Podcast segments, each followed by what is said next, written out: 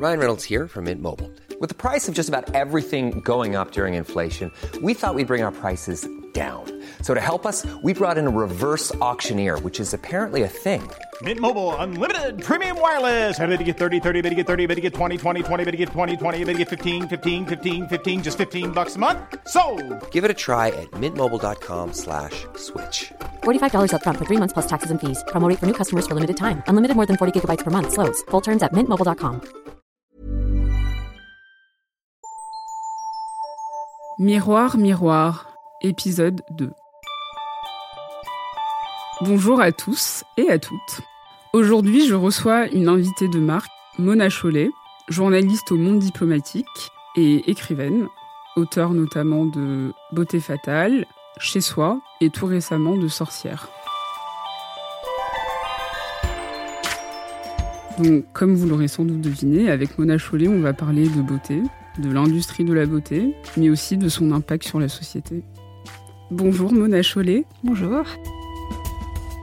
Pour commencer, est-ce que vous pouvez vous présenter et nous expliquer euh, comment vous avez euh, eu l'idée de Beauté fatale, qui est sortie en 2012 Euh, bah, je suis journaliste déjà, je suis pas ni sociologue, ni philosophe, ni chercheuse, ni, euh, ni quoi que ce soit de ce genre-là. Donc, euh, j'ai fait des études universitaires assez brèves, on va dire. euh, j'ai pas, mais donc voilà, j'écris pas d'un point de vue euh, d'universitaire ou de chercheuse. J'ai pas vraiment de de- d'autorité de, de, de ce point de vue-là, mais j'essaye de. Enfin, les essais viennent un peu par. euh, à partir d'interrogations personnelles, en fait, que j'essaye de, ensuite de prolonger, d'étayer, de partager avec, euh, avec les lecteurs. Donc, euh, Beauté fatale, c'était vraiment un, un sujet qui me travaillait depuis très longtemps, c'est-à-dire que ça remonte à l'adolescence, en fait. J'étais vraiment une ado très euh, travaillée par toutes ces questions-là, de des normes de beauté. Enfin, j'étais j'étais très fascinée en fait par euh, l'univers de la mode, des magazines. Enfin, je consommais de toute façon énormément de, de médias en général, enfin de, de presse, mais aussi beaucoup, enfin en particulier beaucoup de magazines féminins et de magazines de mode. Et du coup, mais ce, ce sujet, en 2012, c'était pas un sujet euh, dont on parlait énormément. Donc ça paraît quand même presque précurseur euh, d'en parler en, en 2012. Euh, bah oui, en fait, je l'ai fait à cause de ça parce que j'avais l'impression que qu'il y avait un manque. Enfin, c'était une insatisfaction personnelle, c'est-à-dire que euh, j'avais pas. Enfin, j'avais à la fois une fascination, un rejet par rapport à cet univers. Enfin, j'avais, je passais par des phases d'adhésion totale et en même temps de rejet total, enfin de, colère, etc. Donc euh, j'avais besoin de vraiment de mettre tout ça à plat, de le débrouiller, euh, d'abord pour moi-même.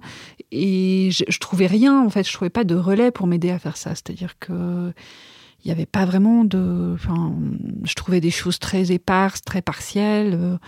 Par exemple, des critiques sur la part de publicité dans, les magazines féminins et la confusion entre le rédactionnel et le publicitaire, euh, qui sont bien sûr des choses vraies, mais qui n'étaient pas euh, suffisantes à mes yeux, en fait. Et, donc, euh, quand on lit votre livre, de manière générale, on comprend que l'industrie de la beauté et de la mode a pour rôle, en fait, d'asservir les femmes. Est-ce que c'est comme ça que vous pourriez résumer euh, euh, cet essai, euh, ces recherches?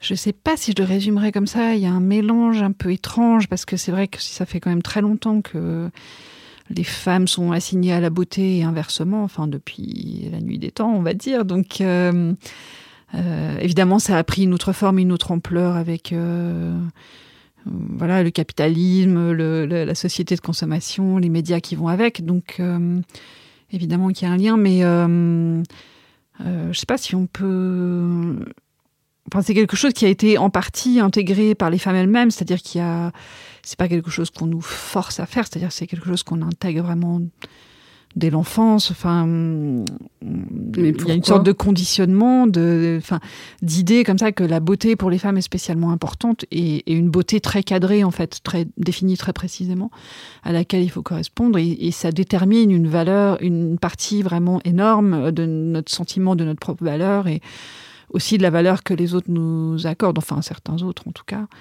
Euh, donc oui, je pense que l'industrie de la beauté euh, relaye simplement et amplifie énormément cette, euh, ce biais dans la culture en fait qui, qui lui préexiste. Euh, j'ai souvent entendu, on me dit, enfin quand on dénonce certaines, euh, je sais pas, que ce soit les soutiens-gorge pour rembourrer pour les fillettes ou n'importe quoi d'autre, enfin, tout le monde, enfin, parfois on vous répond, bah oui, mais euh, l'industrie, il faut bien qu'elle vende. Et, je trouve que c'est un peu court comme réponse parce qu'on pourrait vendre plein d'autres choses, en fait.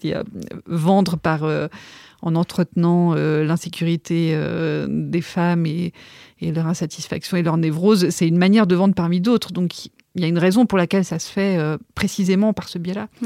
Mais pourquoi, cette industrie, elle a décidé que, que la femme idéale, entre guillemets, serait euh, blanche, grande, mince et blonde, pour le coup? Euh, bon, il y a plusieurs choses là-dedans. C'est-à-dire je crois que d'abord simplement c'est une industrie occidentale au départ. Enfin, elle, elle correspond à l'hégémonie de l'Occident et de ses valeurs et et de ses représentations euh, dans le monde. Donc, euh, euh, on peut même relier ça aux publicités qu'il y avait à l'époque coloniale pour des savons. Enfin, on, voyait des, enfants ou des, hommes ou des femmes noires qui utilisaient ce savon et qui ressortaient tout blanc. Enfin, il y a une imagerie coloniale, raciste qui, qui, remonte à très loin. Donc, aujourd'hui, quand on voit des femmes blanches et blondes en couverture de magazines indiens, asiatiques, on, peut facilement euh, voilà, relier ça, relier ça à la même logique. Mm. Ouais, ouais, c'est assez frappant de voir que, je sais pas, sur 12 couvertures de, Vogue dans une année, en Chine, il y en a 8 avec des femmes blondes. Enfin, mm. c'est quand même assez étonnant. Mais en, 2018, euh, vous avez l'impression que les choses ont changé ou pas depuis que vous avez écrit ce livre? Non, pas tellement. en apparence, si, mais au fond, pas euh, tellement non, après, je trouve qu'il y a beaucoup plus de, de, critiques, en fait, de, réactions assez fortes. De, si on cherche une critique de cette industrie, on la trouve. C'est peut-être euh, la grande différence, enfin, notamment pour moi qui ai grandi, euh, qui était ado sans Internet, qui était vraiment seul face à toutes ces productions. Finalement, il y avait que les conversations avec euh, les, amis, les profs, enfin, pour relativiser tout ça. Donc, c'était un peu maigre et insuffisant. Aujourd'hui, il y a plein de, blogs, de, enfin, même sur les réseaux sociaux. Enfin, il y a, il y a plein de moyens de, je pense, de quand on cherche un discours critique sur cette industrie, de le trouver et puis de s'en emparer. Mais après, j'ai l'impression que fondamentalement. Euh, alors, oui, évidemment, pour une part, euh, l'industrie, enfin, les magazines sont obligés de, tenir compte parfois de ces critiques. C'est vrai que parfois, ça les fait reculer. On obtient qu'une publicité soit retirée. Euh, Notamment à cause des réseaux sociaux qui, qui ont un mhm. impact beaucoup plus fort qu'auparavant. Oui, c'est vrai. Ça, je pense que ça. Non, c'est vrai. Ça, il faut admettre que ça, change la donne. Enfin, je me souviens aussi du, du, fameux article de Elle sur la black fashion, enfin ah voilà, qui, avait suscité un tollé, qui et du coup le tollé s'est répercuté aussi dans les pages du magazine, qui avait fait une sorte de mea culpa. Et bon, ça c'était une opération vraiment intéressante, c'est-à-dire que on se rend compte que aujourd'hui on a les moyens de répliquer euh, aux médias dominants. Donc euh, oui, effectivement, là-dessus il y a une avancée assez forte. Après, sur la logique de fond, je suis pas sûre que ça change vraiment. Alors, donc, euh, il y a un passage euh, dans votre livre, page 51, que, que je voulais lire. Euh, et je voulais avoir votre avis dessus, qui est le, sur le pretty privilege, qui est donc le fait que quand on est joli, en tout cas quand on répond au code normé de la société, on a plus de chances dans la vie. Et donc, l'extrait, c'est Apprendre à une petite fille à être féminine, c'est s'assurer qu'elle grandira en étant bien dans sa peau. Arguer sur Facebook une cliente du petit bateau lors des débats suscités par les bodies de la marque. Donc en gros, l'idée, c'est de se dire que si on est féminine, si on est jolie, si euh, on représente les codes de la beauté, on aura plus de chances dans la vie euh, euh, Si je me rappelle bien, je le citais pour le contester, mais non, je crois que c'est assez terrible de raisonner comme ça parce que de manière superficielle, on peut penser que c'est vrai, c'est-à-dire que hmm, qu'une fille élevée comme ça sera mieux acceptée socialement, mais en même temps, c'est-à-dire bon après évidemment, ouais, ouais, je pense que la féminité c'est souvent un nom de code pour euh, une forme de, soumission, malheureusement. C'est-à-dire, c'est intégrer les regards posés sur soi, c'est passer son temps à se demander euh, de quoi, on, a l'air, voilà, si on est, si on est acceptable, si on est désirable, enfin, euh, et donc avoir une attitude entièrement tournée vers euh, vers le ressenti des autres et pas vers son propre ressenti. Et, et ça, je pense qu'au contraire, c'est quelque chose qui qui vous rend très faible, en fait, fondamentalement. C'est-à-dire que après, peut-être qu'effectivement, si on est plus euh, euh, attentive à ce qu'on ressent soi-même, si on s'en fiche un peu de à quoi on ressemble, mais qu'on se soucie plus de ce qui nous passionne, ce qui nous intéresse, euh, si on est plus concentré sur sa perception des autres et pas sur la perception que les autres ont de nous, euh, peut-être que ça peut un peu froisser au départ l'entourage, mais je pense que sur le long terme, c'est beaucoup plus solide. Ça permet de beaucoup mieux résister à à beaucoup de choses. Je crois que cette attitude qu'on décrit comme féminine, c'est aussi une attitude qui rend très vulnérable euh, à la manipulation, euh, voilà, à l'intimidation. Mm. Euh. Mais est-ce que les autres, ce ne seraient pas les hommes? En tout cas, dans une société qui est mm-hmm. quand même très hétéronormée et, et, pour qui, en fait, les femmes doivent tout le temps se plier euh, que ce soit à travers euh, la manière dont elle s'habille, la, manière dont elle se présente. Est-ce que ce serait pas euh, justement ce regard-là, ce regard patriarcal? Ouais, c'est une question intéressante parce que j'arrive jamais vraiment à la trancher. en plus, c'est très difficile parce que des hommes, il y en a plein. Enfin, ils, ne sont pas tous faits sur le même modèle.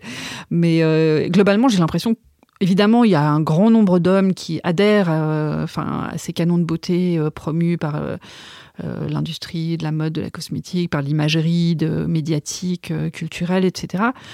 Euh, ils sont très poussés à le faire, évidemment. mais je crois qu'il y en a aussi beaucoup qui dépassent assez rapidement enfin, cette esthétique et cette manière de voir les femmes et qui, enfin, et, qui finissent par s'en détacher, par vouloir autre chose. Et c'est intéressant de voir que parfois aussi les, les critères qu'on inculque aux femmes, qu'on leur met dans la tête, font complètement obstacle à leur relation amoureuse. C'est-à-dire s'il y a des situations absurdes, c'est-à-dire où elles s'imaginent... Euh, euh, que l'homme veut ça, voilà. alors que pas du tout. Oui, hmm. ouais, et ça les. Peut-être qu'avec l'âge aussi, on se rend mieux compte. Là, je me rends compte que j'ai beaucoup d'amis qui me disent, ouais, mais en fait, je me rends compte que les hommes, ils s'en foutent après 20 ans ou 30 ans. Exactement. ouais, ouais. Et, c'est vrai que c'est tragique souvent quand on pense. Euh, Enfin, souvent, euh, rien que pour avoir une relation sexuelle, enfin, les femmes intègrent l'idée qu'il faudrait qu'elles correspondent à ce modèle-là. Et si elles n'y correspondent pas, euh, voilà, elles veulent la lumière éteinte, elles, paniquent totalement, elles n'arrivent pas du tout à profiter du moment parce qu'elles sont complètement obsédées par leur complexe. Et, euh, et je crois qu'il y a plein d'hommes qui préfèrent une partenaire enfin voilà qui, qui, est à l'aise qui est heureuse d'être là qui, qui, a confiance en elle qui a confiance en elle. Bah oui euh, mais du coup, euh, est-ce que euh, toute cette dictature, elle, elle est pas en train de changer de plus en plus? Parce qu'aujourd'hui, on, a des rapports qui sont plus flous en termes de genre. On, est moins dans cette dans cette image très linéaire de une femme c'est comme ça, un homme c'est comme si. Est-ce que justement on est en train d'arriver vers autre chose? Bonne question. Je sais pas. Parfois, j'ai l'impression, j'ai peur d'être trop optimiste, c'est-à-dire de, prendre les codes, l'évolution des codes dans mon petit milieu pour quelque chose qui serait plus largement partagé. Et je crois qu'il y a beaucoup d'illusions là-dedans, en fait. Enfin, je crois qu'on se rend tout compte euh, quand on est.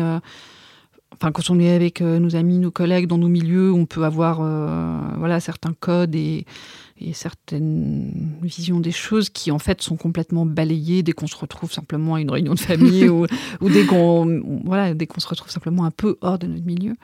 Euh, et après peut-être qu'il y a aussi d'autres peut-être qu'il y a aussi plusieurs versions de la féminité, c'est-à-dire que je suis pas sûre que je, balayerais complètement. Euh, enfin, j'ai le souvenir euh, de, femmes qui m'ont énormément marqué dans mon entourage, qui étaient des femmes très féminines, euh, mais pas du tout des femmes faibles en fait, c'est-à-dire qui étaient très, bah voilà, très corpulentes, avec des vêtements très amples, très spectaculaires, des longues chevelures, des, beaux bijoux, un maquillage très recherché, du parfum euh, très capiteux comme ça.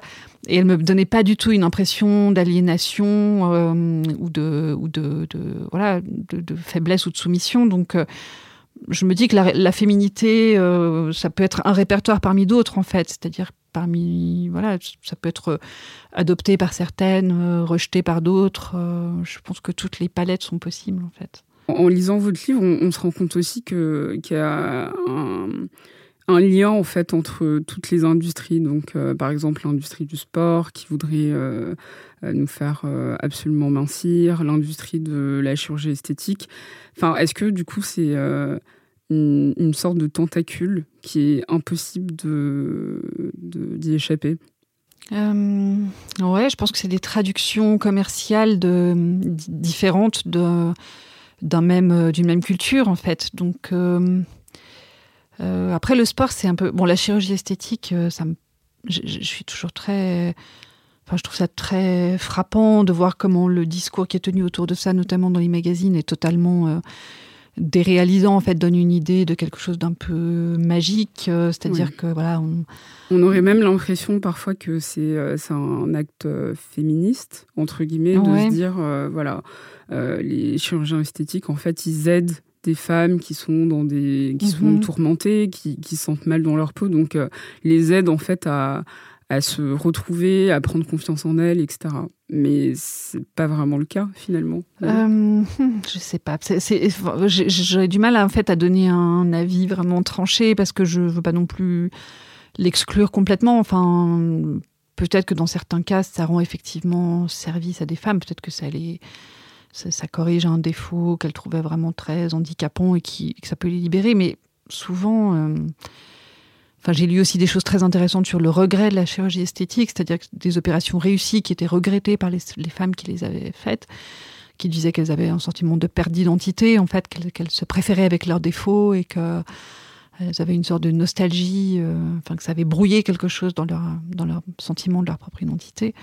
Euh, et, d'une manière générale, oui, la façon dont ça nous est vendu me paraît très mensongère. C'est-à-dire, je pense que ça fait l'impasse aussi sur euh, la violence de l'acte. Enfin, quel que soit le ressenti qu'on a après, c'est quand même une opération, c'est quelque chose, euh, c'est pas rien, c'est euh, une narcose, c'est c'est voilà une on taille dans la chair donc je, je, me méfie beaucoup des discours qui, qui rendent ça anodin et qui font complètement l'impasse sur la douleur, euh, la violence intrinsèque, intrinsèque, intrinsèque de l'acte. D'ailleurs, euh, dans votre livre, page 205, euh, je cite Non contents d'exploiter les peurs et les fragilités de leurs clientes, certains vont jusqu'à affirmer que leur activité est féministe, car elle permet aux femmes d'acquérir une meilleure estime d'elles-mêmes. Mm. Ouais, c'est très ambigu évidemment parce que oui, peut-être que dans une société euh, qui déteste les femmes, le fait de vous faire opérer vous donnerait une meilleure estime de vous-même. C'est possible. Mais euh, peut-être qu'il faut se méfier de l'approbation sociale et, ne pas forcément rechercher l'approbation sociale à tout prix. Enfin, je pense que ça peut être très. Euh, comment dire, dommageable en fait. Mais c'est difficile aussi dans une société où enfin quoi qu'on fasse, en fait, on a l'impression que ça va pas. Ça veut dire que si on se maquille, si on aime la mode, ça va pas, mais en même temps, si on mhm. se maquille pas, si on n'aime pas la mode, ça ne va pas non plus. Et ce qui me frappe ces derniers temps, c'est aussi euh, toute cette euh, mode du retour au naturel où, euh, où en fait, on, pousse les femmes à, sortir sans maquillage, à mhm. se trouver belles au naturel.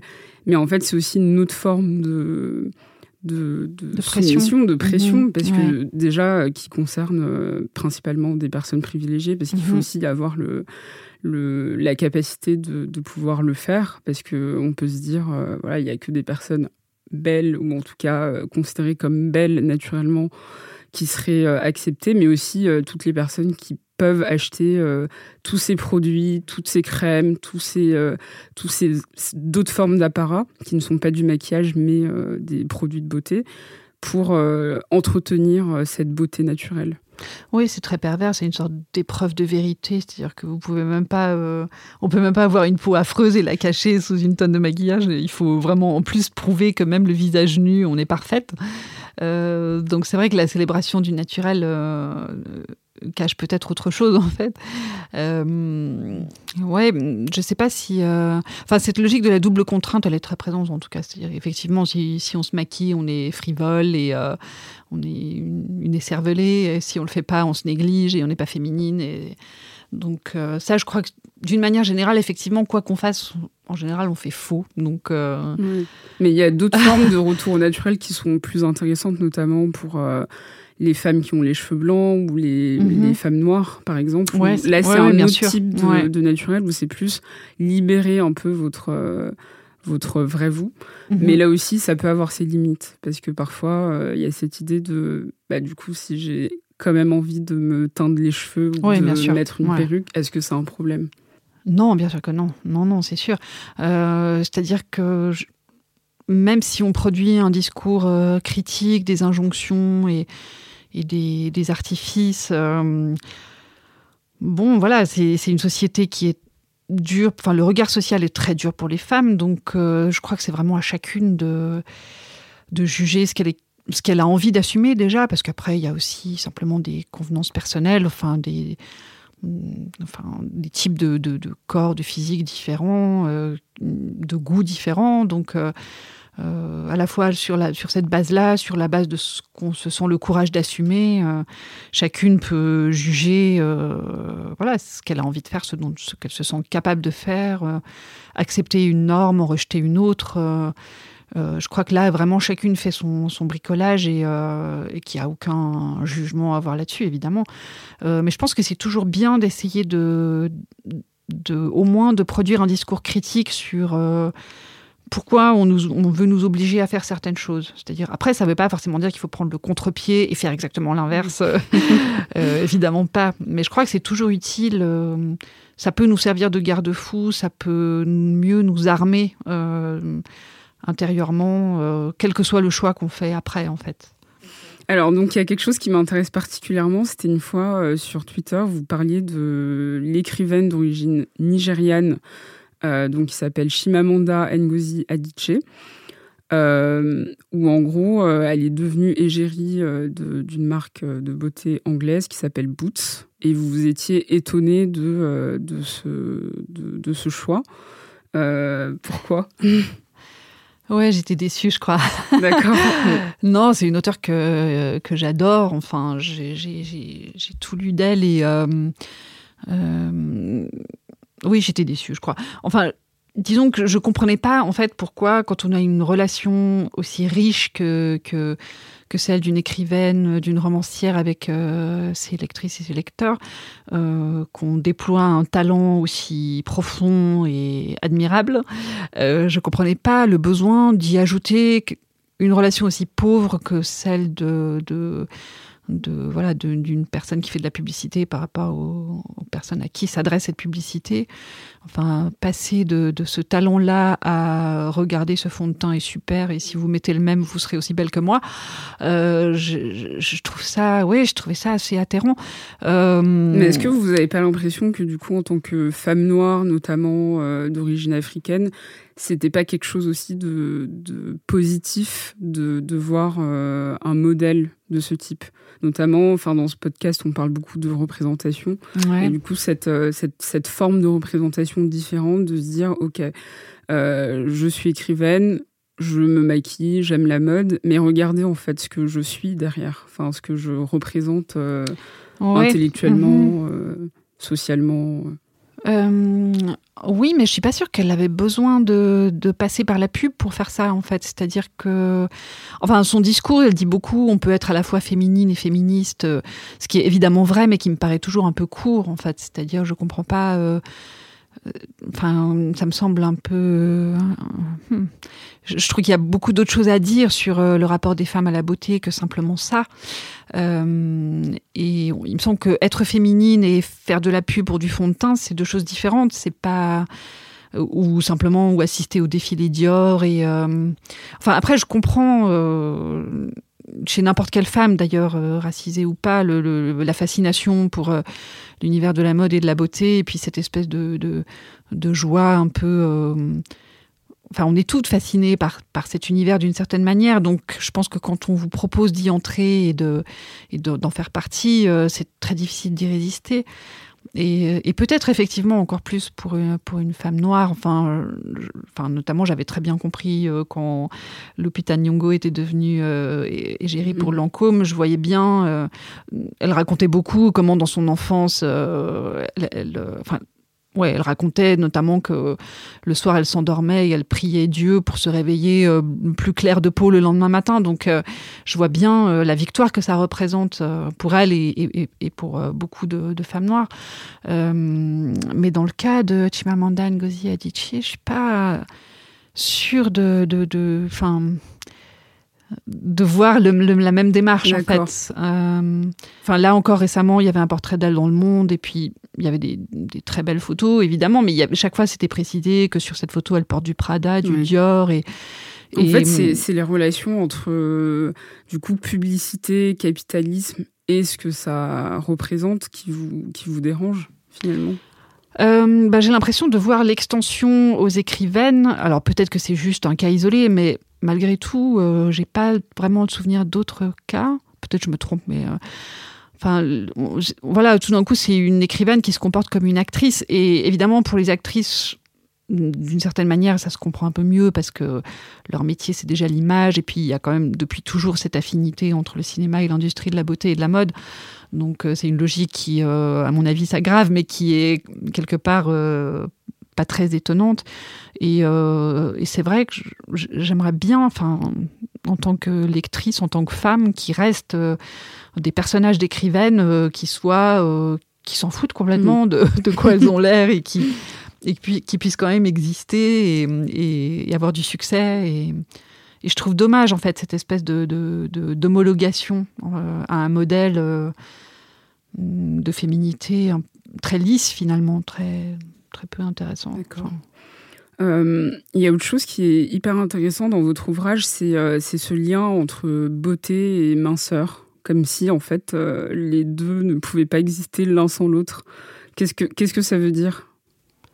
Je crois que ça vient de très loin. Ça vient de d'abord d'un mépris pour le corps, autant masculin que féminin probablement, qui qui remonte très loin. Et peut-être, euh, peut-être le, le, christianisme est un moment euh, décisif à ce sujet, c'est-à-dire l'idée du corps comme quelque chose qu'il faut, comme un ennemi, qu'il faut euh, dompter, qu'il faut dépasser, qu'il faut mortifier, dont il faut apprendre à négliger les besoins.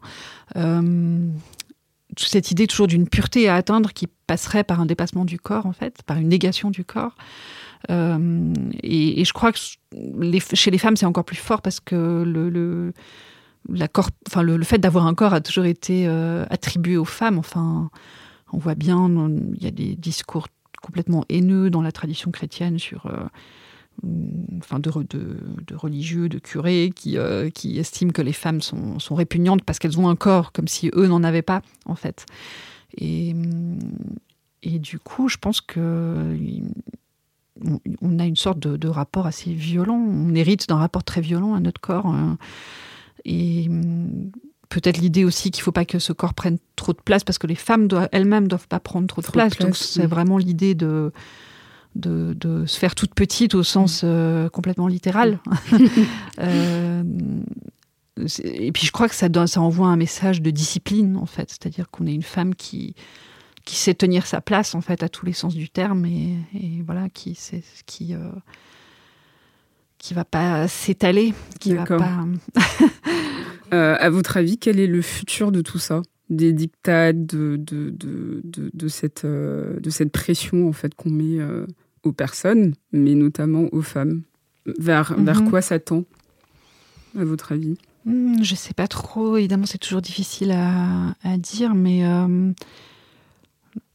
c'est vrai que moi, la, la nouveauté apportée par Internet euh, m'a vraiment beaucoup frappée parce que j'ai vraiment, j'ai l'impression d'avoir connu euh, les deux systèmes en fait et, euh, Et vraiment, je trouve qu'avec, c'est tellement mieux. Enfin, il y a simplement le fait de pouvoir mettre en circulation ses propres images et potentiellement les diffuser très largement. Rien que ça, c'est assez fabuleux. Donc, je sais pas où, ça nous mènera. Si, euh, enfin, évidemment, Internet a les deux effets, c'est-à-dire qu'il y a à la fois un renforcement des représentations dominantes, c'est-à-dire que du coup elles ont un canal de plus par lequel passer. et on s'aperçoit aussi, je crois que c'est un moment où on s'aperçoit aussi à quel point Enfin, quand on voit toutes les, les, sur Instagram, enfin, ou les blogueuses mode ou les, les, les, youtubeuses, à quel point on a incorporé, on a, enfin, la logique des magazines féminins, on se l'est complètement approprié. En fait, on, se retrouve avec un média à notre disposition et, une des choses qu'on y fait, et pas la moindre, c'est euh, de faire des conseils de cosmétiques et des conseils de mode. Et euh, voilà, on, se rend compte à ce moment-là qu'on est tellement marqué par tout ça et qu'on a ouais, on a, été vraiment complètement euh, formaté par cette logique-là. Et en même temps, c'est aussi un outil pour contrer les, pour imaginer autre chose et diffuser autre chose.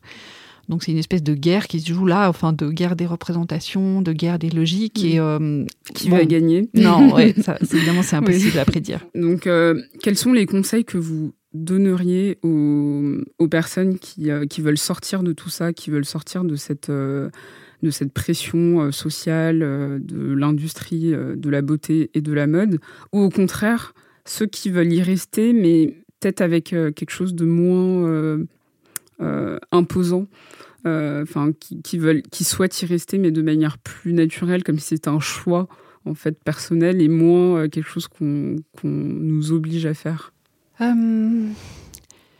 Bon, je pense que quels que soient les choix qu'on fait, c'est toujours bien de réfléchir à tout ça, de partager autour de soi euh, les interrogations que ça suscite, euh, les doutes, euh, les, les dilemmes. Et je crois que finalement, quoi qu'on fasse, ce que je leur dirais peut-être, c'est surtout de ne jamais croire les discours qui leur disent qu'ils sont moches, qu'ils sont dégoûtants et qu'ils ont besoin de tel produit ou de telle opération pour euh, sortir de cet état. Euh, ça, je crois, je crois qu'il y a vraiment une violence très grande en fait dans cette industrie, euh, souvent très insidieuse en fait. Enfin, le, seul fait de nous montrer à longueur de temps des femmes hyper minces, sans rides, euh, avec une peau euh, qui a l'air d'être en vinyle ou en plastique. Euh, je pense que rien que ça, c'est une violence en fait, parce qu'on assimile ces images de manière complètement insidieuse en fait, même si on n'y réfléchit pas, on les absorbe et elles finissent par, par constituer la norme par, la, par rapport à laquelle on se juge soi-même. Et évidemment que personne ne ressemble à ça. Euh, et il n'y a pas de problème si on ressemble pas à ça. c'est normal. on est humain, on est en chair et voilà. Donc euh, on est fait de chair et d'eau et pas de plastique. Donc euh, voilà. C'est, ça, je crois qu'il y a vraiment une. Enfin, il y a ce slogan que j'aime beaucoup qui dit You are enough. Vous êtes assez. Et je trouve que c'est tellement important de toujours s'en souvenir au moment où on se laisse euh, communiquer un complexe euh, quelconque. Euh, et du coup, pour le petit mot de la fin sur votre dernier ouvrage qui est sorti le 13 septembre dernier, qui s'appelle Sorcière, je sais que dedans vous parlez, il y a quelques passages où vous parlez de représentation de beauté, notamment par rapport aux cheveux blancs et. Oui, à l'âge en général, en fait. C'est un sujet que j'avais pas énormément traité dans Beauté fatale, pas complètement. Et, j'avais envie d'y revenir en fait. Donc, euh, et c'est vrai que bon, le, voilà, c'est un personnage de sorcière en fait. La, la, vieille femme. Enfin, je me suis rendu compte en, faisant ce livre à quel point euh, nos représentations des vieilles femmes sont tellement marquées encore par l'image de la sorcière. Et, et finalement, c'est une espèce d'ombre. Euh, haineuse finalement qui plane sur les vieilles femmes. Et je crois que c'est important de justement de, remonter à l'origine de ces représentations pour euh, essayer de les dissiper et de les tenir en respect hein, un minimum. Merci Mona Chollet. Merci à vous. Merci à tous et à toutes. C'était l'épisode 2 de Miroir Miroir. Vous pouvez vous abonner euh, sur euh, iTunes, SoundCloud, Spotify, toutes les plateformes euh, de podcast. Et euh, si vous voulez bien, vous pouvez laisser 5 étoiles. On se retrouve dans deux semaines. À bientôt.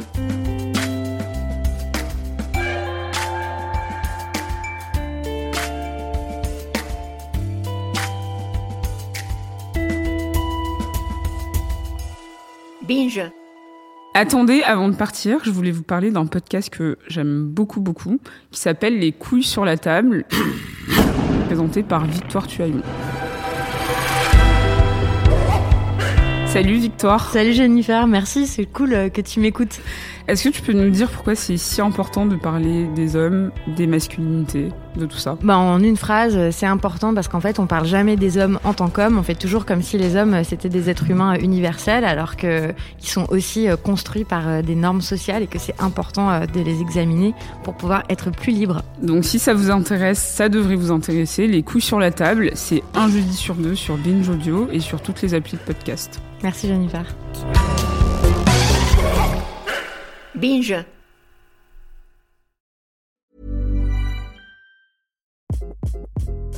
Hi, this is Craig Robinson from Ways to Win, and support for this podcast comes from Invesco QQQ, the official ETF of the NCAA. The future isn't scary. Not realizing its potential, however, could be. Just like on the recruiting trail, I've seen potential come in many forms as a coach. Learn more at Invesco.com slash QQQ. Let's rethink possibility. Invesco Distributors, Inc.